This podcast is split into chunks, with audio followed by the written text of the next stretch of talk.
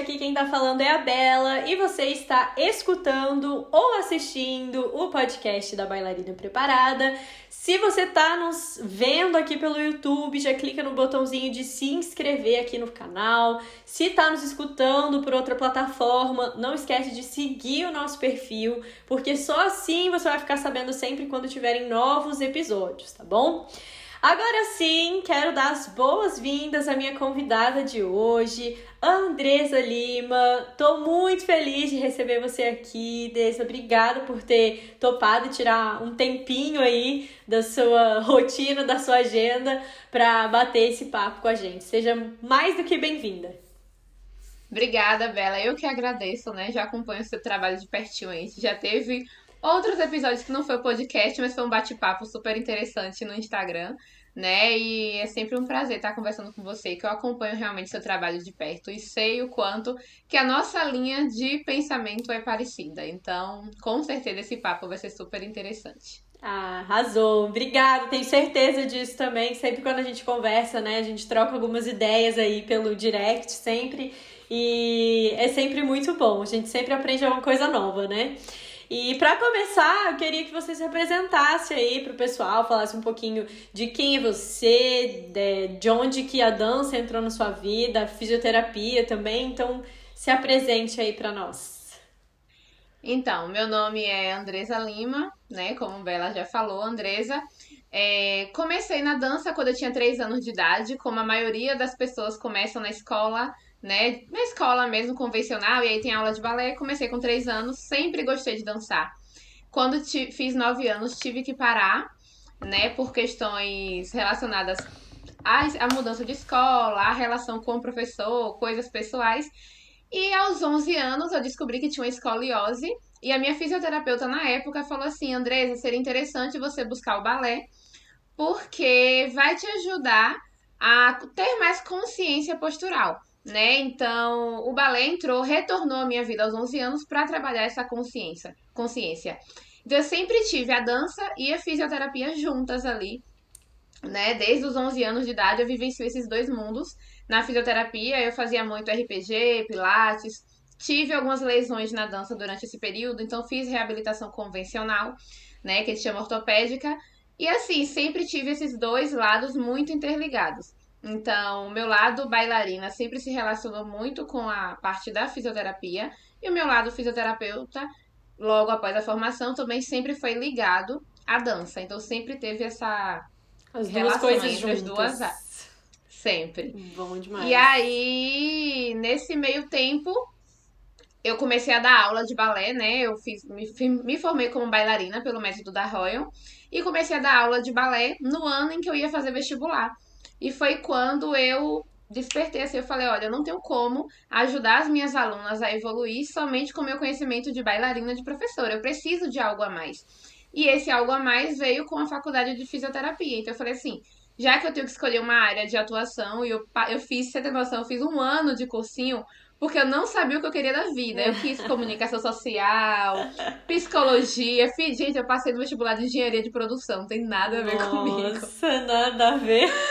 Nada. Mas então, é uma confusão mesmo esse período, né? É Não, eu acho que 17 anos não é a idade para você escolher o que você quer fazer ah, com o resto é, da também. vida. Ainda tem isso, né? Verdade. Bem, e aí foi quando realmente eu decidi fazer a faculdade de físio. Durante esse processo todo, eu fiz essa ligação da graduação realmente com a minha vida de professora. Então, desde o primeiro ano em que eu comecei como estudante de fisioterapia, tudo que eu aprendia na faculdade eu levava para a sala de aula. Então, eu falo que os meus alunos foram bem privilegiados, porque eu pegava o meu conhecimento ali em primeira mão e utilizava Fresquinho. em sala e fresquinho e foi quando eu realmente vi que tinha resultado, né? Então, lá desde o início, mesmo não sendo algo tão direcionado para dança, o que eu aprendia na faculdade, eu ia mesclando com o meu conhecimento de professora e sempre fui aplicando desde o baby class até o balé adulto e deu muito certo. Então, foi por isso que eu realmente resolvi ficar 100% focada nessa área, né? Uhum. E aí, completando um pouquinho sobre a minha graduação, quando eu terminei a faculdade de fisioterapia, eu comecei logo uma pós-graduação em fisioterapia esportiva, porque na graduação a gente sempre trabalhou muito com foco na estrutura, digamos assim. A gente olhava o paciente, mas não era tanto com foco em, em função. O que eu via de função era muito em neuro que a gente realmente trabalha com a função do paciente na reabilitação, mas em ortopedia não tanto. E eu sempre falo que após em fisioterapia esportiva é como se fosse a neuro do esporte, porque a gente realmente trabalha, trabalha com, com função, função, porém com a função dos atletas, dos praticantes né, de esporte, seja amador ou profissional. Uhum. E na, na pós não tinha falando sobre dança, até porque a dança para muita gente não é esporte, é arte. Uhum. Então eu sempre tive que pegar realmente a minha base de bailarina e de professora e agregar nos meus conhecimentos. E esse ano eu iniciei uma nova pós que é em traumato ortopedia, porque eu peguei muito essa parte de função, mas eu queria me aprimorar mais na reabilitação realmente de alguns de alguns pós-cirúrgicos, de alguns pré-operatórios, porque é algo que tem acontecido muito, infelizmente, né? Então tá uhum. tá tendo uma procura muito alta. Então, basicamente, em relação à minha formação é isso. Eu sou fisioterapeuta, formada como bailarina pela Royal e tenho pós-graduação em fisioterapia esportiva e sou pós-graduanda em traumato ortopedia. Arrasou! Muito, muito conhecimento aqui para passar pra gente. Mas é de, de fato, assim, é, na faculdade de educação física também a gente não vê muita coisa sobre dança, né? E eu, eu também tenho uma pós em treinamento de força e, mais uma vez, a mesma coisa, não, não, não é aplicado a dança. E aí a gente tem que tentar pegar os nossos conhecimentos e, e colocando, né? Fazendo as associações, buscar por conta própria, né? Alguns. É, a, a, base científica, né? O embasamento, buscar Sim. artigo e tá ali estudando e se renovando o tempo todo. Porque é, as ciências da dança, né? Tanto dessa parte de reabilitação quanto da parte de treinamento para performance, é, é uma coisa muito nova né? Então antes não se pensava nisso, como você falou, antes se pensava na dança só como arte. A dança é arte, mas ela tem esse é, as demandas, né? Tanto físicas quanto psicológicas, quanto é, fisiológicas de um atleta, né? De um esporte. Então a, a gente tem que tratar essas demandas como elas merecem ser tratadas. E eu acho que é, é muito disso que a gente vai falar aqui hoje, né? Eu chamei você aqui para a gente conversar um pouco sobre esse treinamento é, suplementar, né? Que a, gente, que a gente chama, um treinamento suplementar à dança e a importância que ele tem nessa parte, tanto de prevenção quanto de reabilitação e quanto de melhora, né? De performance e de eficiência. Então eu queria perguntar assim para você, o que, que você acha, qual que é a sua é, opinião sobre a importância desses treinos suplementares para bailarinos? O que, que você viu é, já nessa sua experiência e embasada no seu conhecimento, nos seus estudos? Onde que você vê essa importância? Como que você enxerga os treinos suplementares dentro da vida de, de um bailarino? Oh é, acho que é importante a gente falar que, por sorte nossa, hoje a gente já tem livros, né? Já tem livros que reúnem artigos que falam muito sobre essa questão. E uma coisa que é comum, independente do autor, independente do livro e da fonte que você busque hoje. A aula de balé apenas não é mais. Não, não tem como considerar que a aula de balé sozinha vai deixar o bailarino como ele realmente precisa, uhum. né? Então esse é o primeiro ponto que a gente precisa frisar aqui, independente de da pessoa que está ouvindo, se ela é professora ou se ela é bailarina, ela precisa ter essa consciência de que apenas o meu trabalho em sala não é suficiente. Seja você bailarino amador que faz aula duas ou três vezes na semana, ou muito mais ainda um bailarino profissional que faz seis horas de aula por dia, cinco horas. Gente, um dos uma das maiores causas de lesões na dança é justamente esse desequilíbrio muscular. Muitas vezes o bailarino trabalha muito flexibilidade e não dá nenhuma atenção ao fortalecimento, ou muitas vezes o bailarino tem uma pisada que não é adequada. E aí ele começa a trabalhar de forma excessiva a dança, várias aulas, repetições, usa uma sapatilha de ponta que não é adequada. Então ela, ele tá reforçando aquela, aquele fator de risco que ele já tinha no corpo dele para lesão. Então assim, é, hoje você precisa desse treino suplementar e de um acompanhamento, eu não vou nem falar do treino especificamente, mas do acompanhamento tanto do fisioterapeuta quanto do profissional de educação física, desde o mapeamento de possíveis lesões até realmente o processo de condicionamento físico. Por quê? Quando você tem contato, por exemplo, com um fisioterapeuta lá no início, ó, eu sou um bailarino que tenho condições de realmente vou começar ou já tenho algum indício de lesão quando você tem esse contato com o fisioterapeuta, ele vai mapear as possíveis lesões que você pode ter. Então, assim, às vezes é um bailarino que tem uma redução de mobilidade do quadril, no tornozelo, e aí ele sente um incômodozinho no joelho, ah, não tenho nada, fiz exame, não tenho nada no meu joelho. Óbvio, você não tem uma lesão, por isso que não apareceu Ainda. no exame. Ainda isso. não. Mas você tem uma disfunção e a disfunção ela pode te gerar lesão, porque se você, se a articulação que precisaria estar bem trabalhada, por exemplo, como com a mobilidade, que é o quadril e o tornozelo, não estão, o seu joelho ele compensa esse movimento. E aí o joelho instável vai te gerar, pode te gerar uma subluxação, a luxação da patela, né, que é quando aquela o joelho sai do lugar, ah, meu joelho deslocou. Não sabia nem que a causa poderia estar lá no tornozelo. Então, começar esse mapeamento desde o princípio é importante. Você fazer realmente esse trabalho preventivo, tanto com o profissional de educação física quanto com o fisioterapeuta. Você observar no seu corpo o que que tem, é, o que que pode ser melhorado para você trabalhar sua funcionalidade na dança com um gasto menor de energia. Eu falo sempre assim. Eficiência. Porque, por exemplo, eficiência. Porque às vezes o bailarino ele fala, ah, eu não consigo subir na ponta, e aí ele fica dois anos, três anos no balé, tem muito. Eu não bela, não sei se você já presenciou, mas como professor, eu vi muitos bailarinos desistindo do balé na época das pontas. Porque ele não conseguia subir de jeito nenhum. E aí, Uhum. qual, era, qual era a questão? Ah, é porque eu não nasci realmente para as pontas? Na verdade, é porque ele nunca nem fez um treino complementar, né? Suplementar, ele nunca fortaleceu a musculatura. Uhum. Ele saiu de uma aula de base simples do balé clássico e foi para as pontas, não fortaleceu Sim. os pés, não fortaleceu o tornozelo, não fortaleceu não o core, não para teve aquilo. é isso. Então, o que que acontece? Frustração, desistência. Então, hoje eu falo muito. O, todos os profissionais, né? Eu vou incluir até o psicólogo agora, porque eu acredito que essa equipe multiprofissional ela é indispensável para o bailarino, porque ele vai preparar o psicológico para entender que existe realmente um tempo para alcançar as coisas e que não é naquele momento específico. Uhum. Porque a frustração acontece e faz com que o bailarino desista. O profissional de educação física para fazer toda aquela parte de condicionamento, de preparo, você vai falar isso muito melhor que eu.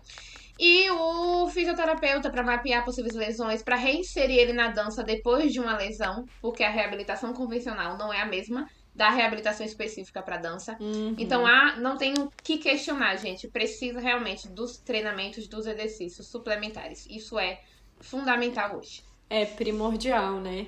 Eu acho que também, assim, é importante frisar que a gente sabe que às vezes é, não é na sua escola que sua escola não vai oferecer tudo isso pra você, né? Infelizmente a gente não chegou nesse nível. Eu acho que honestamente nenhum lugar do mundo a gente tem uma uma Aliás, com certeza tem, né? Mas eu já conversei com vários bailarinos aqui mesmo no podcast que estão em companhias fora do Brasil, mas que não tem esse suporte dentro da companhia, dentro da escola. Então, assim, são poucas pessoas que têm a oportunidade de ter isso ali na escola em que já dança.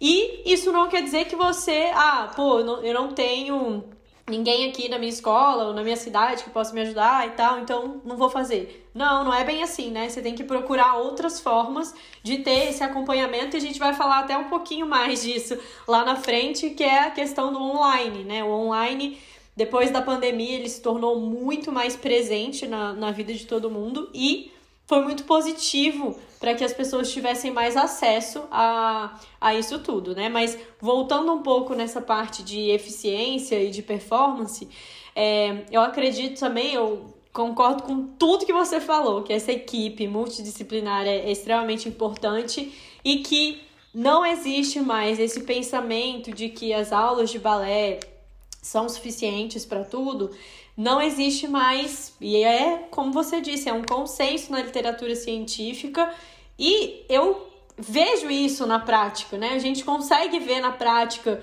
que as meninas que têm esse cuidado com o corpo, elas se dão melhor nas aulas, elas conseguem mais resultados. Né? Não é porque o corpo da pessoa não foi preparado para não, não nasceu preparado para isso, né? Que a bailarina acha que não, no meu pé nunca vai conseguir subir na ponta, que meu pé não foi feito para isso. Na verdade, existe todo um trabalho preparatório, uma base de construção física que precisa ser feita antes de entrar numa sapatilha de ponta, por exemplo, né?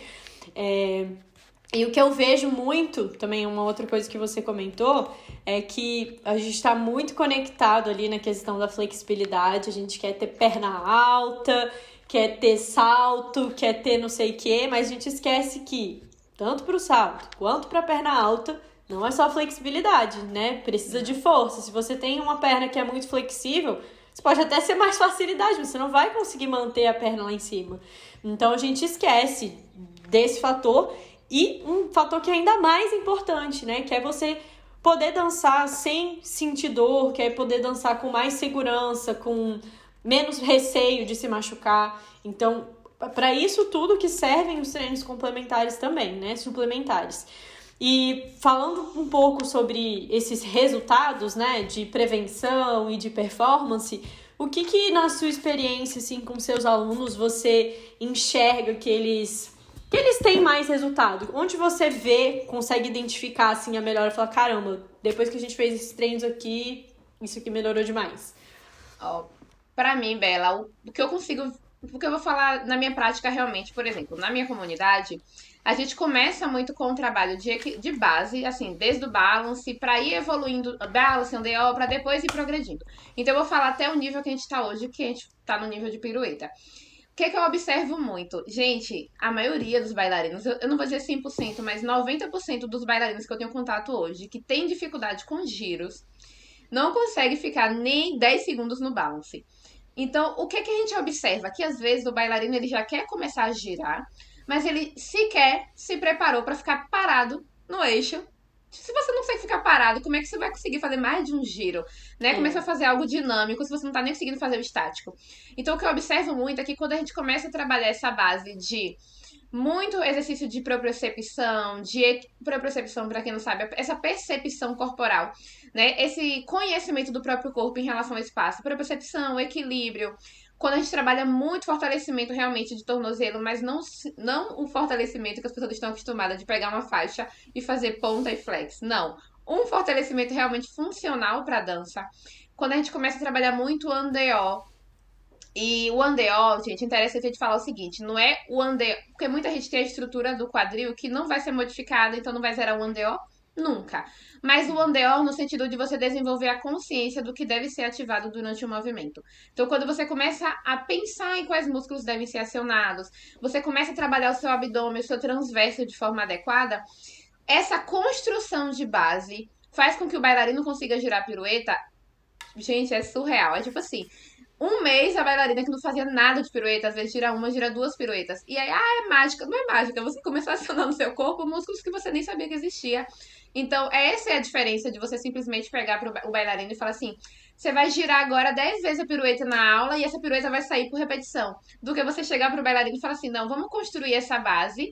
E aí essa pirueta vai sair, você vai repetir o que você aprendeu, né? Então, hoje eu vejo muito que essa construção de base tem trazido assim resultados sensacionais, não só nos giros, mas nos adágios, porque quando você aprende a respirar, utilizar o seu abdômen, de forma correta, trabalhar uma estabilidade de perna de base e saber lembrar que isso é um, algo que eu acho que é muito importante.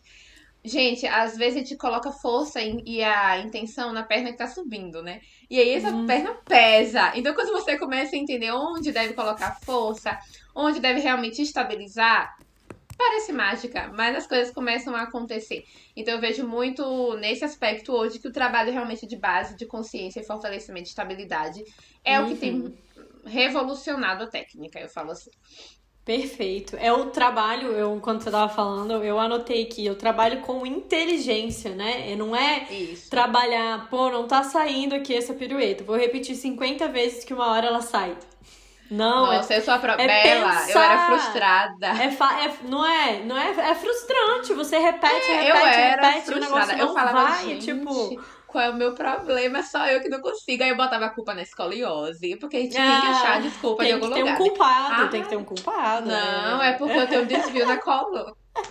Nunca é, trabalhou cara. Exato, é, é parar e pensar, ok, a pirueta não está saindo, temos um problema. Por que, que não está saindo? Será que eu preciso Isso. de mais força no meu abdômen?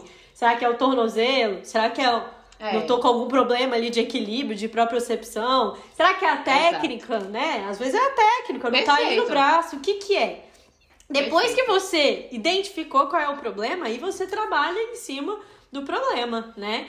E é uma isso. outra coisa importante também, quando você falou, né, que a gente se preocupa é, muito com a perna, a gente se preocupa muito pouco com a perna de base. Sempre que eu falo com a Carol Lima, isso, companheira Sim. de profissão, ela, a Carol uhum. fala muito disso, né, da perna de base. E realmente, se a gente for parar para pensar, não é só a base do centro, né? A base ali da perna mesmo, a base literalmente que fica ali no chão, também Sim. faz uma, uma diferença gigante é, na nossa performance de movimentos que são específicos e básicos, como o andeor, como o balance, como a é, pirueta. O plié, um exemplo bem simples, Bela, eu vou te falar do plié. Eu tenho uma pisada muito pronada. Muito. Minha pisada sempre foi, ou melhor, era, porque depois que eu aprendi a controlar os músculos do meu pé, melhorou demais. Então, assim, ah, eu usei palmilha muito tempo quando era criança, bota ortopédica, nada disso resolveu minha pisada. O que que resolveu minha pisada? Quando eu entendi que existia uma musculatura no meu pé, que quando eu acionava esse músculo, né, que chama de foot core, quando eu acionava esse uhum. músculo, eu simplesmente conseguia neutralizar minha pisada. Eu falei, gente, como eu nunca pensei. E esse excesso de pisada pronada não só fazia o meu joelho valgo durante a aula, como o meu plié ficava fechado. Então, quando eu comecei a acionar esse músculo, até o meu andeol no plié melhorou. Então, essas pequenas modificações, gente, faz total diferença na performance do bailarino. Então, não é simplesmente você.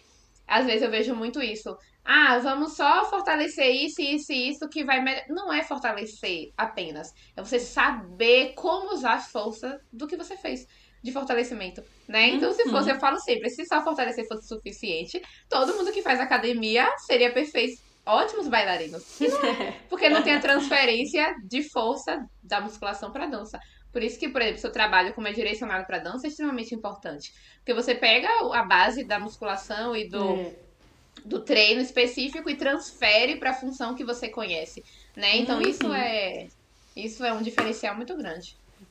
Total, perfeito. E a gente tem que se preocupar muito, de fato, com, com essas outras capacidades que a gente acaba esquecendo, né? Eu, eu acho que às vezes também a gente foca muito em força, flexibilidade, força, flexibilidade, força, flexibilidade. Esquece de trabalhar o equilíbrio, esquece de trabalhar o, o nosso cardio, cara. O nosso cardio é tão importante, né, para melhorar a resistência à fadiga, né? Enfim, então. É, é, é, realmente essencial saber disso. E como a gente estava falando no, no início, existe um trabalho ali que é multidisciplinar e que a gente precisa ter, né? Então, a gente até já conversou sobre isso algumas vezes, né? Que é sobre em relação à atuação do fisioterapeuta e do profissional de educação física ali num bailarino que muita gente às vezes confunde também, né? O que, que é papel do físico, o que, que é papel do professor de educação física. Eu mesmo, esses dias, recebi, recebo sempre perguntas, né, do pessoal. Ah, eu tô com tendinopatia, não sei aonde. Tô com condromalácia, não sei a... Condropatia também, né, que não é mais condromalácia. Condropatia, não sei aonde. O que que eu faço? Aí é tipo assim, Procura um fisioterapeuta, não sei. né? eu sei inclusive, bem eu acho general, que eu sempre falo. Eu falei pra você, eu falo, gente, isso. Isabela é. é. maravilhosa, porque ela, ela fala assim, gente, isso não é, não conheço, Forte não sei falar. Alçada.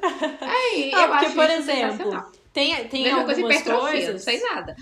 é, então. Tem algumas coisas, assim, que a gente. É, por exemplo, como a gente, eu o curso de educação física, né, a gente faz anatomia, biomecânica, não sei o quê. Então tem algumas coisas que a gente, por exemplo, joelho valgo, joelho varo, a gente já sabe ali mais ou menos o que a pessoa pode fazer, o que, que não é tão recomendado e tudo mais.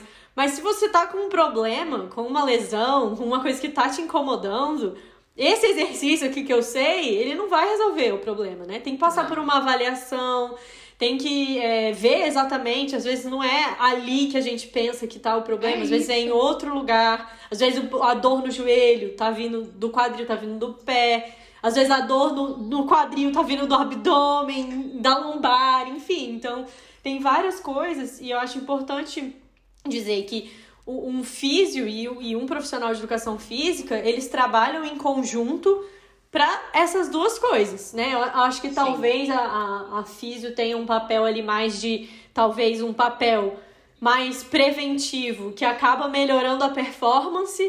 Sim. E a educação física tem um trabalho que foca mais na performance, mas acaba servindo para prevenção também, é, né? Perfeito. É isso. Eu só completando essa questão que você falou sobre a origem do problema, eu acho super importante. Vou dar um exemplo muito prático e simples do que eu vejo no dia a dia. Dor lombar, tá? Possíveis causas de dor lombar que eu já trabalhei. Diafragma preso. O músculo Nossa. respiratório, a pessoa que não respirava direito. O que, qual, é, qual foi a solução da dor lombar dela? Liberação, imobilização do diafragma. Acabou. Aí, Caramba. às vezes, o que, que acontece? Ah, e faz fortalecimento, faz mobilidade. Não tinha nada disso. Era apenas a respiração dela, que ela era uma respiração tão superficial, inclusive gerada por ansiedade. Usava uhum. muitos músculos acessórios. O diafragma pouco trabalhava, estava preso, ele é ligado ao músculo ali da coluna.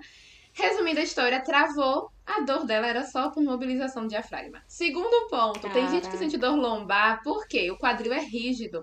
Essa rigidez do quadril, que deveria ser móvel, faz com que a lombar fique com hipermobilidade. E essa hipermobilidade gera dor. Então, o tratamento tá lá no quadril. Quando você trabalha a mobilidade do quadril, a lombar para de doer de forma mágica. E... Passe de mágica. Entendeu? E às vezes realmente é um paciente que tem ali uma, uma hérnia e tem tá pensando algum nervo, gera realmente dor. Então, existem inúmeras causas para uma dor em determinado local.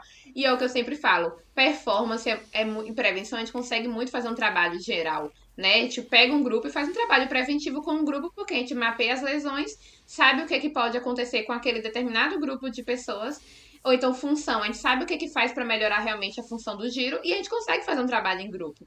Mas reabilitação não dá, gente, porque a gente precisa fazer uma avaliação específica para saber exatamente qual é a causa, uhum. né? E então isso é realmente fundamental a gente fazer uma avaliação direcionada. Não achem que qualquer movimento que você vai fazer vai resolver seu problema, porque você gasta tempo e dinheiro se você não fizer avaliação. Porque uhum. às vezes a pessoa do diafragma ia fazer 10 sessões de fortalecimento da lombar e não ia adiantar nada. nada. Nada, é. era só melhorar a respiração. É, eu acho né? que é, é, é, resumir uma, algo que pode estar ligado a inúmeros fatores, é fatores. tentar resumir a uma coisa só, que por sorte vai ser a coisa ideal, é. né? Por sorte. É e, e, muitas vezes não é isso que acontece, né?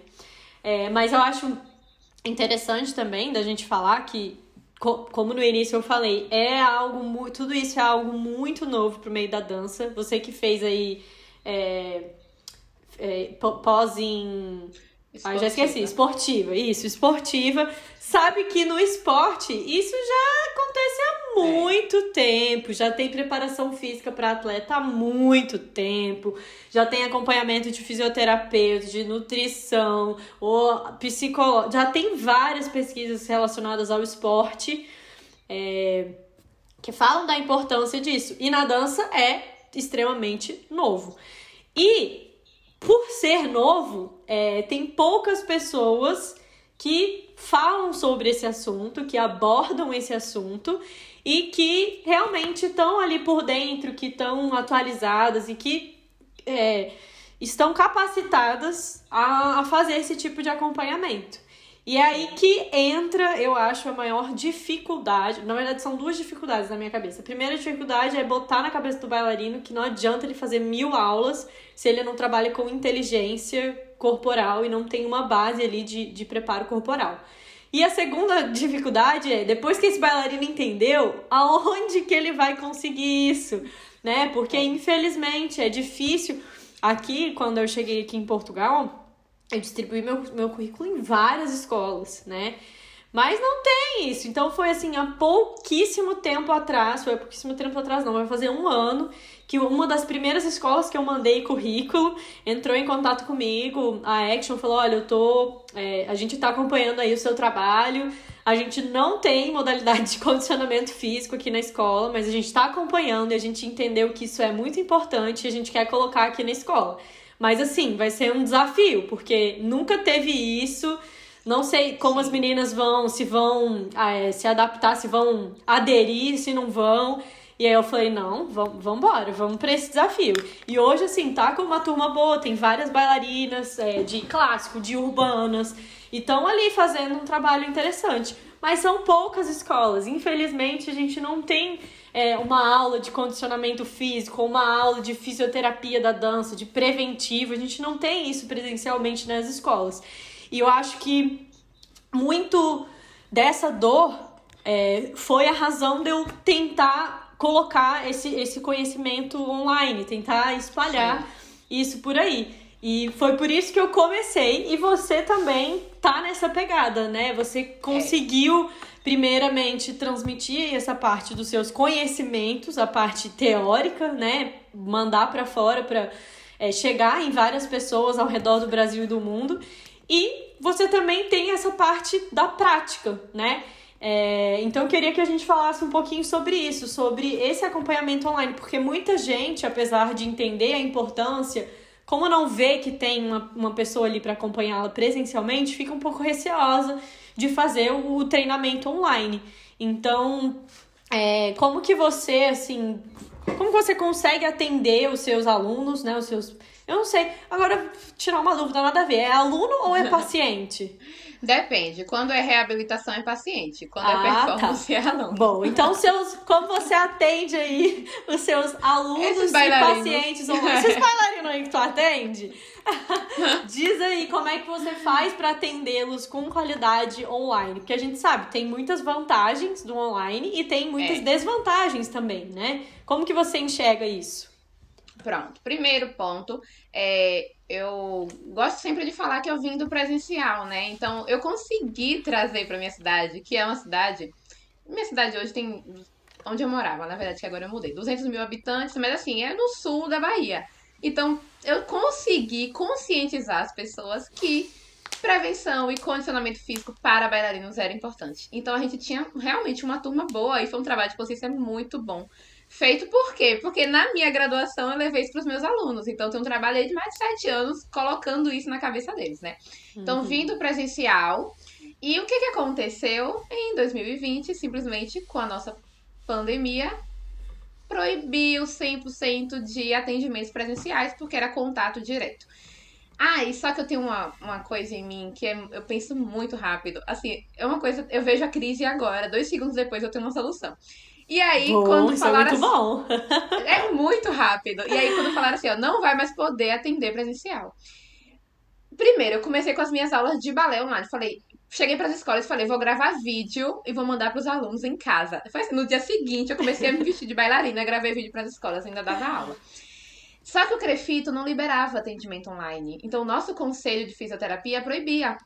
E eu falei, ó, então a fisioterapia por agora não vai dar. Mas vamos continuar com o trabalho de, de dança que eu já fazia. Uhum. E isso, e fazia também a parte de prevenção online.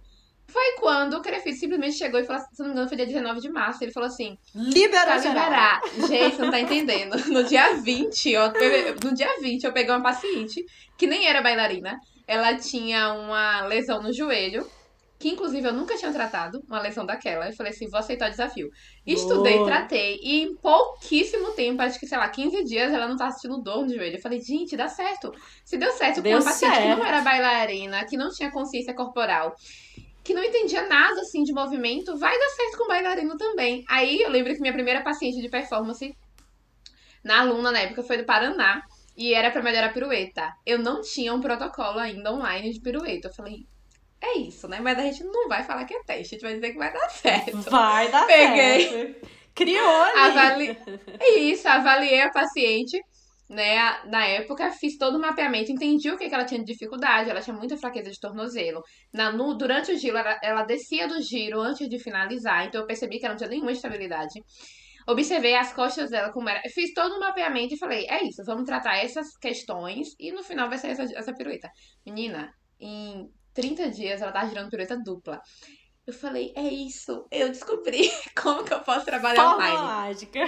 Fórmula mágica. Aí foi que surgiu realmente o formato de atendimento do Fisiodense, que hoje eu trabalho. No início eu trabalhava de forma síncrona e assíncrona, que a gente chama. Que forma síncrona é esse bate-papo realmente eu vendo ao ali vivo. o paciente ao vivo, corrigindo. E assíncrona é quando eu faço uma avaliação é, por vídeo, mas depois eu envio o tratamento gravado para eles fazerem em casa. E vou monitorando aí pelo WhatsApp.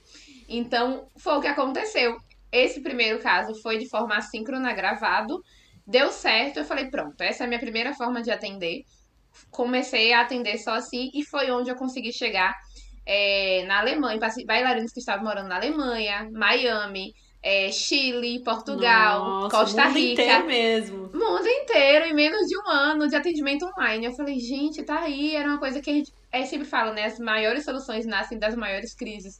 Então, talvez se não existisse uma crise como essa, a gente estaria até hoje tentando em sala de aula inserir é, esse trabalho. Então, e muitas pessoas primeiro... não teriam esse acesso, né? Não teriam acesso. Então, começou dessa forma. Depois veio a ideia de que eu falei, tá, olha como que surgiu a comunidade. A comunidade, eu fiz um encontro, um desafio do nada. Eu falei, ah, eu vou fazer um desafio. Não tinha nem intenção de abrir comunidade, Bela.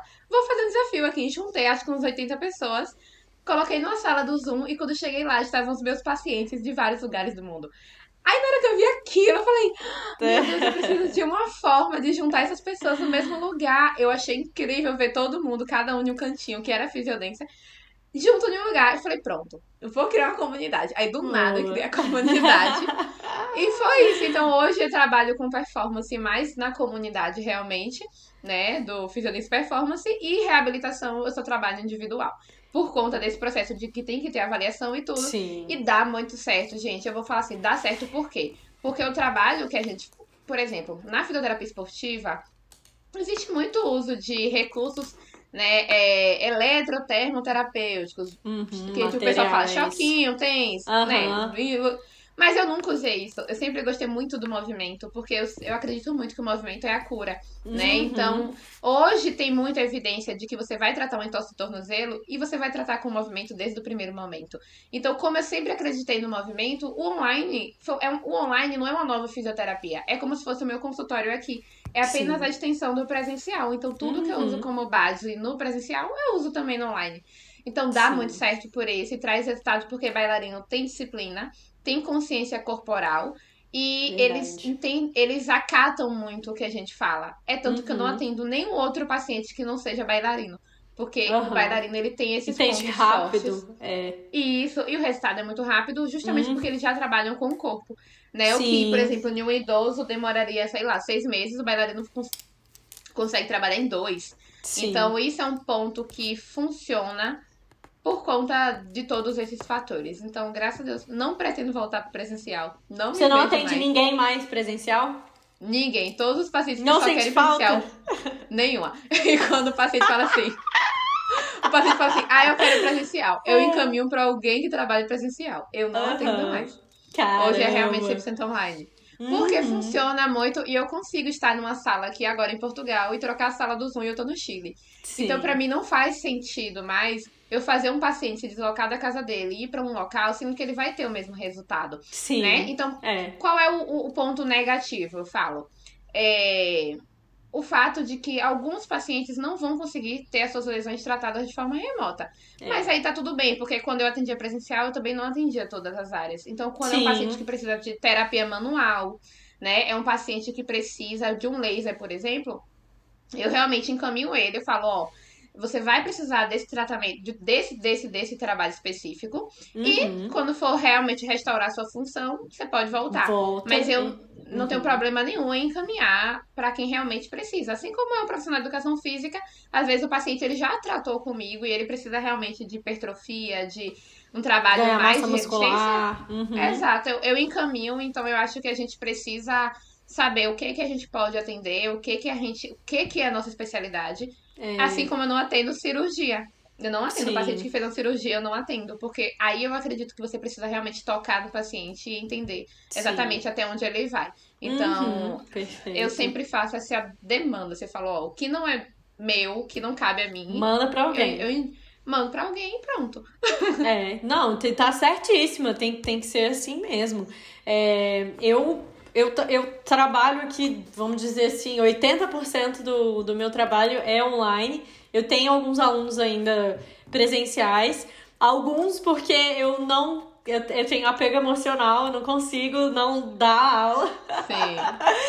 E, e tem essas escolas, né? Que eu dou aula hoje em duas escolas e eu confesso que eu gosto muito de dar aula presencial, porque eu gosto, assim, não sei, eu, eu gosto do, do contato Do ali. contato, eu, né? eu gosto muito, é. Mas... Bela, eu não sentia falta porque eu dava aula de fit dance até pouco tempo. Então eu tinha uma multidão comigo. Nossa, Agora é. eu não dou. Agora eu não dou mais aula. Então agora eu sou 100% só. Eu falo, gente, eu preciso arranjar o que fazer fora. Porque É. eu malho em casa, danço em casa, trabalho Então, em é casa. isso, isso se torna um problema também. Quando a gente faz tudo em casa é um problema.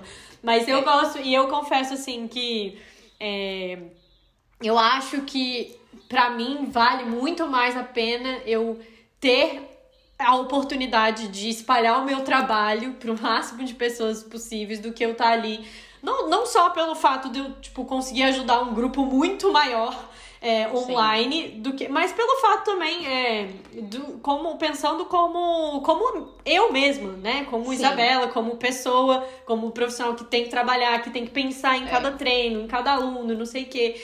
Então vale muito mais a pena em todos os sentidos. Inclusive para o bailarino, né? Que tá ali e, tipo assim, às vezes realmente tá, não tem. E aí, o que, que eu faço? Não tem o que fazer. Cara, é, é isso, é, co- é correr atrás e fazer um acompanhamento online. E você falou uma coisa que é, me marcou muito, por quê? Porque eu tive, falando uma coisa que nada a ver, sobre, a, sobre tratar com exercício, né? E não com um choquinho e tal. Eu tive uma entorse no, no tornozelo, eu lembro até hoje, foi na minha primeira aula de PADD que eu fui fazer um lift e aí quando eu fui descer, como eu não tava ainda muito acostumada, eu achei que o meu pé ia demorar mais para chegar no chão. E ele chegou muito rápido e eu torci o tornozelo. Não foi nada muito grave, mas ficou inchado, ficou roxo e tudo mais. E eu tinha um, um médico, um ortopedista, que ele tinha tratado uma lesão minha na coluna, ele inclusive me tratou com acupuntura e foi muito bom. E ele falou assim: eu, eu falei, pronto, vou ganhar férias aqui, vou ficar pelo menos uma semana, duas sem ir, porque tava, tava inchado, tava roxo e tal. Eu fiquei até pensando que eu ia botar gesso, não sei o quê. E aí ele falou: ah, tá, aconteceu isso, isso, não, não, não. Ó, então na segunda-feira, vai lá pra aula, faz o que der. Aí eu, hã? Oi?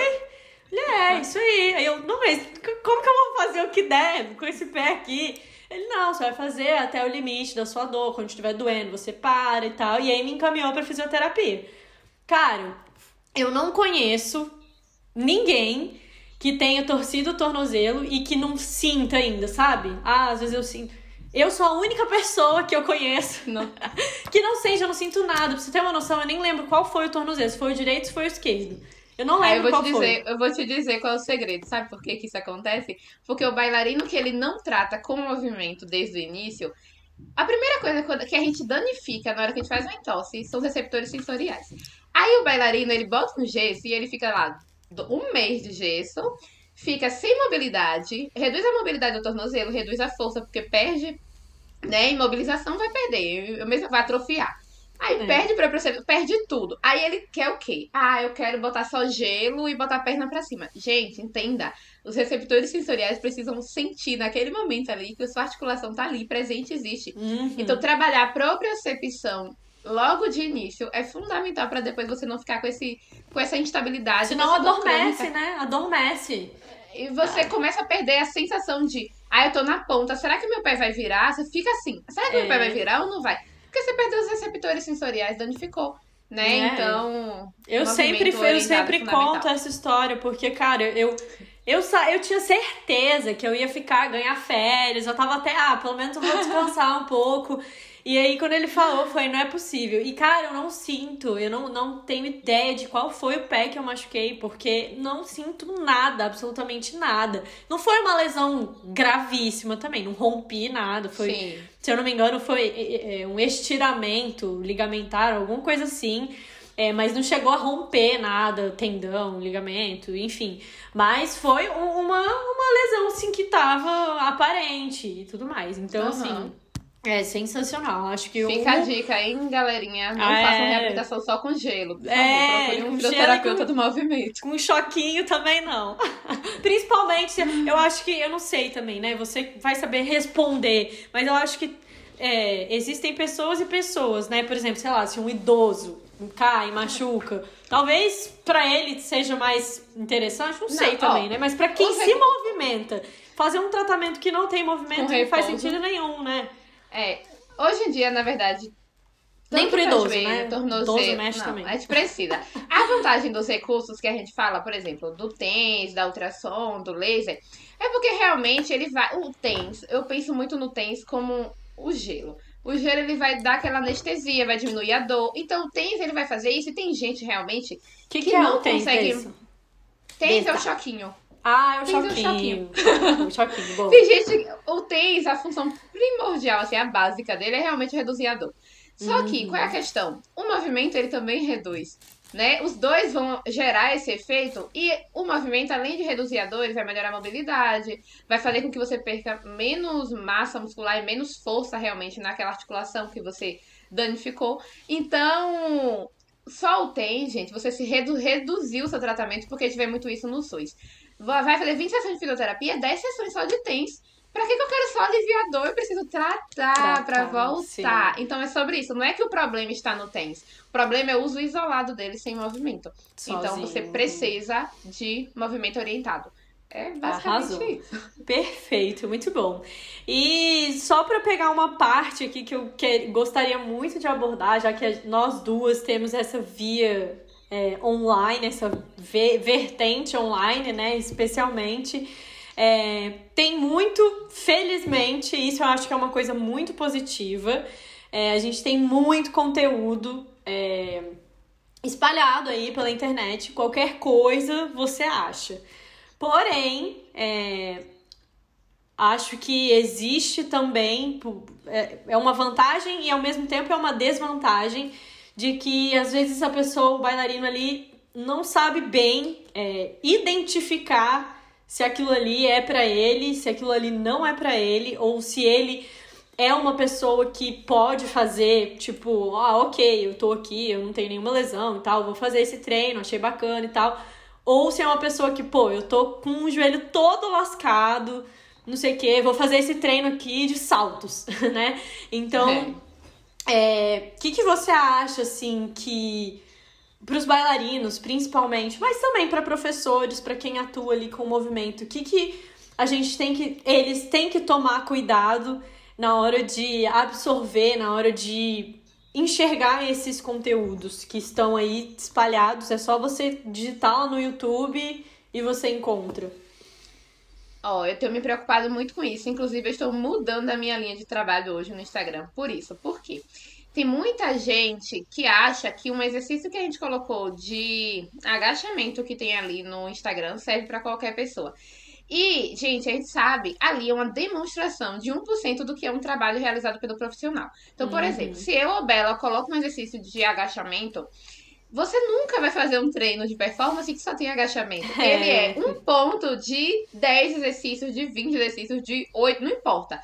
Ele é um ponto. Então, quando você pega isso isolado, existem dois fatores que eu acho é preocupante. Primeiro, você não alcança o seu resultado.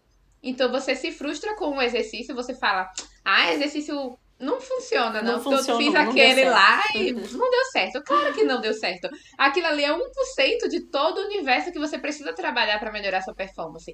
Então, isso é algo que precisa ser revisto por quem está na internet, né? A gente, como produtor de conteúdo, é, eu sempre gero muito é, conteúdo relacionado ao movimento, com foco em prevenção e performance, porque eu acho que para quem já tem uma base do que deve fazer é, com o corpo relacionado ao movimento é algo que agrega é um algo a mais. Por exemplo, o meu bailarino, ele tá ali na comunidade, ele tem 10 exercícios com foco em ANDO. Nossa, a Andresa postou um exercício diferente para ANDO, então eu posso agregar. Exato. Eu já tenho um conhecimento do corpo, eu já sei o meu limite, eu já sei o que eu posso e o que eu não posso. Agora, uma pessoa que é totalmente leiga e vai no Instagram, fala, ah, olha, sequência para flexibilidade. Mas, gente, é uma pessoa às vezes que tem hipermobilidade, que nem precisa mais é. de flex. Entendeu? Exato. Então, uhum. eu acho que precisa ter muito esse feeling de o que, que é para mim e o que, que não é. Eu sempre falo é... que nada nunca vai substituir um atendimento profissional. Então, não é. Por mais que você encontre um treinamento ali de flexibilidade, gente, nunca vai substituir um acompanhamento profissional, porque o acompanhamento, ele, por mais que não seja individual, o que é pensado dentro da sua comunidade, dentro da minha comunidade, existe uma lógica do que deve ser feito, né? Qual uhum. o momento do uhum. aquecimento, qual o momento da mobilidade, qual o momento da flexibilidade. É diferente de você pegar um exercício isolado. Então, eu acho que é muito importante você que acompanha a gente, que olha os nossos exercícios, pensar assim, tá, mas isso é para mim, né? Eu já tenho o domínio do meu corpo, eu realmente sei executar, do que você fazer algo errado e você se lesionar e você se frustrar. Então, procurar realmente esse acompanhamento de perto, tanto meu quanto de Bela, é o melhor caminho. Não existe atalho, gente. Não existe é, eu vou no não. YouTube juntar vários trechinhos e formar o meu treino. É, Se a gente estudou. Infelizmente não é. Sete assim, anos, né? cinco anos. É, Seria muito bom é. se fosse, mas não é. E eu, não eu é, sou... gente que lesiona. É, eu sigo muito dessa linha é, que você falou, Andresa, porque eu acho que a internet, além de tudo, ela é uma vitrine para mostrar o tanto de coisa. Se você vê numa vitrine, você vê um vestido bonito lá na loja, mas dentro da loja tem um monte de vestido é. que é ótimo, né? Que às vezes você vai encontrar uns muito melhores lá dentro que vão caber melhor no seu corpo do que o vestido que estava na vitrine. Então, é, eu acho que esses exercícios também, eu posto exercício, eu não sou contra postar exercício. Sim. Eu faço vários treinos, porque eu acho que isso motiva a pessoa a querer. Ela fala: caramba, eu tenho isso aqui então, como é, que, como é que vai ser bom? Se isso aqui já é bom, como que vai ser quando eu tiver um acompanhamento de fato? E a né? gente precisa mostrar porque é algo tão novo que as pessoas elas não sabem nem como não, que, não o que, que acontece, não sabem o que é. existe, nada. É, é uma então eu, Exato, eu sou super a favor. Agora eu acho que não basta só a gente que você também segue essa mesma linha que eu na internet, que é não basta postar só o exercício tem que ter um trabalho educativo ali por trás. Então, Sim. aliás, eu considero, né, e você também, pelo, pelo, pelo seu, os posts que você faz, é, que a educação, na verdade, ela vem primeiro e depois ali, de vez em quando, a gente solta algum exercício, né? Tipo, ah é, sei lá, igual eu postei, exercício para fazer ali durante a, no intervalo de uma aula para outra, Sim. né? São coisas gerais que, que ok, isso aí pode servir para todo mundo, realmente, uhum. fato, pode servir para todo mundo. Agora, eu acho muito, muito, muito importante, eu bato sempre nessa tecla que tem que ter um trabalho educativo por trás. Não adianta postar um monte de exercício se o seu público, isso eu vejo muito é, por aí, principalmente de bailarinas, né, que são formadas em balé, é, de postar vídeos e fotos e treinos do, do que elas fazem. O que eu não acho errado também, mas eu acho que tem que ficar claro ali que aquele treinamento é que ela tá fazendo foi feito para ela, né? Então, é importante que vocês, pessoal que estão aqui nos escutando, que são bailarinos, que gostam de fazer esses treinos pela internet, é importante que vocês entendam que você pode, não tem problema você fazer um treino que está na internet, mas você tem que entender se aquele treino é para você. Será que não é um nível muito avançado? Ou será que você realmente precisa daquilo? Então, assim, eu acho muito válido, eu acho muito bom fazer os treinos aqui da internet, tanto que eu posto vários treinos, eu posto Sim. exercício, mas eu acho que somos, aliás, não somos todos adultos, porque eu sei que tem, tem gente que me acompanha que é mais nova também, mas todo mundo já tem uma consciência, né? E, e eu acredito que para todo mundo que me acompanha por aqui, você também, Andresa, todo mundo já, a gente já criou essa consciência no nosso público e essa consciência precisa ser espalhada, né? E trazendo para eles entenderem um pouquinho mais em relação ao balé, por exemplo. Não é porque tem na internet um vídeo de fouetê que você tá no nível de fazer um fouetê. Às vezes você tá na base, você tá Perfeito. na primeira pirueta, você vai tentar fazer um fouetê, isso acontece com a gente, não é porque a gente postou um afundo com os braços que tá na hora de você fazer um afundo. Às vezes você tá na hora de fazer um agachamento com a cadeira. Tem gente é. que não sabe nem fazer o agachamento, né? Por exemplo, precisa ter o processo educativo de como agachar. Isso é bela. Isso na fisioterapia, eu acredito que na educação física também. Muitas vezes eu tive que ensinar a pessoa a agachar. E eu precisava colocar uma cadeira, precisava colocar é. algum estímulo para eles saberem onde jogar o quadril, como se posicionar. Então, você que tá na internet, se você não consegue fazer um agachamento simples, Será mesmo que agachar com uma perna só é interessante para mim, sendo que eu não consigo fazer com duas? Será que fazer um exercício no. Pronto, agora você vai fazer uma coisa polêmica. Será que fazer um exercício no, no disco de equilíbrio é para mim que lesionei meu tornozelo e não sei ficar equilibrada ainda nem com o pé no chão? Hum. Será que realmente ficar na ponta, em cima lá do bozu, como aquela menina fica fazendo equilíbrio e bota a perna lá na orelha, é pra é. mim que ainda. Com a sapatilha consigo... de ponta em cima do bozu. Será, meu Deus, que é pra mim que ainda não consigo me equilibrar com os dois pés ah, no chão, é. na ponta? Entendeu? Isso, gente, é você saber filtrar para não se lesionar. E eu vou dizer isso porque eu atendo muita gente lesionada que tinha um problema no quadril e foi fazer alguma coisa que era além e aí desenvolveu uma tendinite, e aí desenvolveu uma síndrome do impacto. Então não negligenciem a saúde do corpo de vocês. O corpo é instrumento de trabalho, gente. É, eu, ah, eu sempre falo assim: devolva a dança o que, ela, o que ela faz com você. Se você realmente. Não sei você, Bela, mas eu sou uma pessoa que quando eu danço, eu falo pra todo mundo, a gente, dança de chorar, de sorrir, de tudo. Porque a dança realmente é tudo na minha vida, minha expressão. Sim. Então, eu preciso devolver a ela, eu preciso ser grata. E como que eu devolvo isso? Cuidando do que me faz dançar, que é o meu corpo.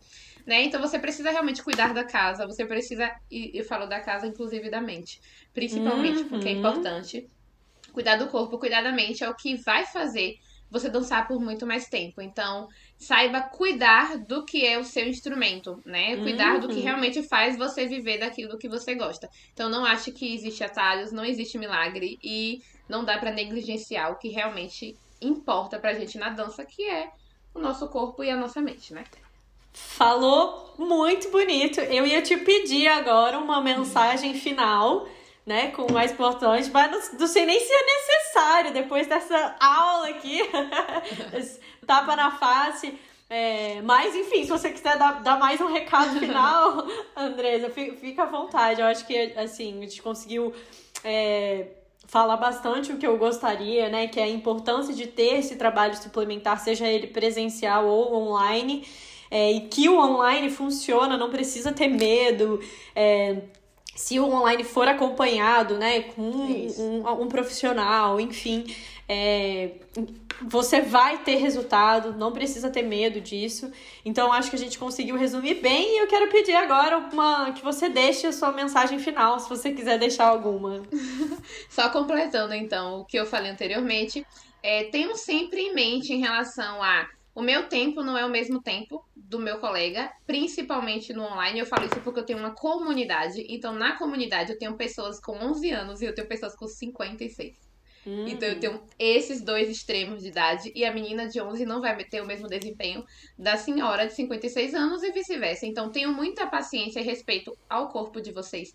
Saibam realmente quem procurar, né? Saibam filtrar. A gente já falou sobre isso uma vez na live. Sejam espertos, inteligentes e cuidadosos o suficiente para pensar onde, quem é o profissional que vai me acompanhar, né? Eu realmente me identifico com ele, ele realmente conhece sobre o que eu preciso gere, é, entenda isso. Se necessário, converse antes de fechar qualquer coisa para saber se a energia bate. Eu falo sempre, sempre isso também. Se a energia é, bate com aquela pessoa para você conseguir continuar o tratamento, porque não adianta, às vezes, você fecha com alguém porque você viu um, um conteúdo, mas se você não consegue acompanhar, é porque você não, não, não, não bateu, bateu energia. É. Uhum. E cuide realmente do seu corpo, não negligencie, não negligencie uma dorzinha. Não é porque é uma dorzinha que ela não vai virar algo pior, não uma vai virar uma lesão. é isso. E resumindo, é isso. Faça prevenção, faça reabilitação, se reinsira na dança, não desista de dançar porque você se lesionou e procure o fisioterapeuta ou o profissional de educação física se você realmente sente que precisa de algo a mais. E eu sei que você precisa. É isso aí. Obrigada, Bela. Amei demais estar com você. Ai, eu também. Gostei muito. Obrigada por ter topado. É sempre bom conversar é, com, com pessoas que batem, assim, né, o, o, o pensamento. Então, fiquei muito feliz de receber você aqui. É, e, pessoal, para todo mundo que ouviu aqui, a Andressa, que ainda não conhece o trabalho dela, acompanhem. Qual é o seu Insta, Andressa? arroba físio, de fisioterapia, F-I-S-I-O, Andresa com um S só, tá? Andresa, é com um S só, Lima. Isso, Andresa Boa. Lima. Físio Arrasou. Andresa Lima. Vou deixar aqui também, pessoal, o, o link para ficar mais fácil, né, do que pesquisar. Vou deixar o link aí para vocês. Acompanhem também o Instagram lá do Bailarina Preparada. Se você ainda não se inscreveu, se inscreve aí no canal, gente. Não cai o dedo e vai te fazer muito bem, porque você vai ficar sabendo sempre quando tiver novos episódios. Então se inscreve aí. Compartilhe esse episódio com alguém que você acha que precisa escutar o que a gente falou por aqui. E é isso. Muito obrigada a todo mundo que está nos escutando até agora. Mais uma vez, Andresa, obrigada demais. E a gente se vê no Eu próximo. Que agradeço. Beijo. Tchau. Tchau.